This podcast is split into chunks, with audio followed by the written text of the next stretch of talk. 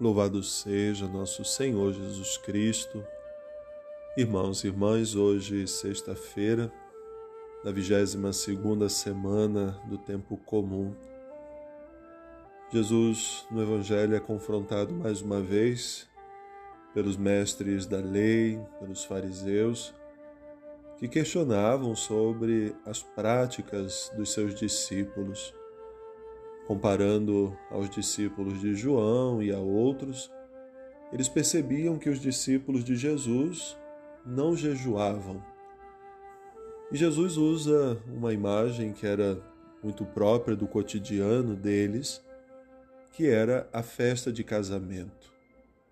O noivo tinha em torno de si alguns amigos que eram aqueles que ou ajudavam a preparar a festa, ou que participavam mais próximos do noivo durante todo aquele período. Eram chamados então os amigos do noivo. E Jesus vai dizer: Por acaso pode alguém fazer jejum enquanto o noivo está ainda na festa? Os amigos do noivo podem, por acaso, deixar de comer, de beber, festejar, enquanto o noivo está com eles? Sabemos bem que Jesus é o noivo e os seus discípulos são os seus amigos, como ele mesmo quis chamá-los. Já não vos chamo servos, mas vos chamo amigos. Jesus mostrava que a relação com ele uma relação mais livre, não tão presa a leis, aos decretos que eles tinham, mas uma vivência fraterna, onde aquele mandamento do amor era vivido na sua realidade.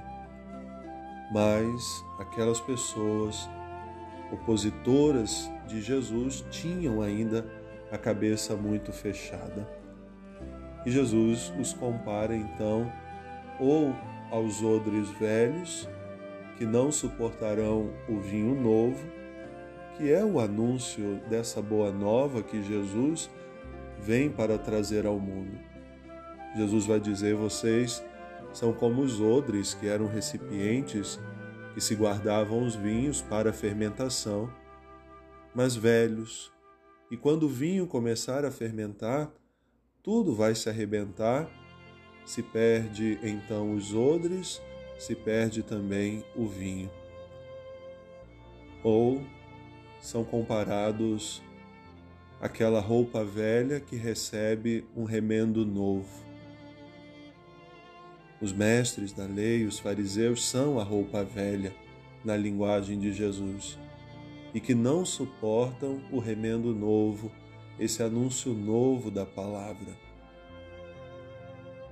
Precisavam ainda fazer uma experiência de abertura do coração para reconhecer verdadeiramente quem era Jesus, como temos refletido ao longo desta semana. Se o coração está fechado, se o coração está endurecido, não conseguiremos compreender quem é Jesus, nem mesmo qual é a missão que ele tem a realizar.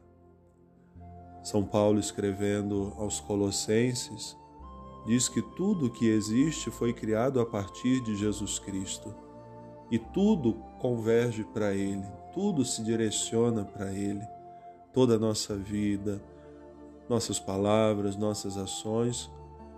E assim hoje somos chamados então a olhar para Jesus como esse grande modelo de quem cumpre fielmente a vontade do Pai, mas sempre tendo à frente dos olhos o mandamento novo, o mandamento do amor.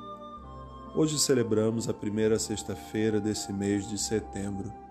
Sempre fazemos memória do Sagrado Coração de Jesus.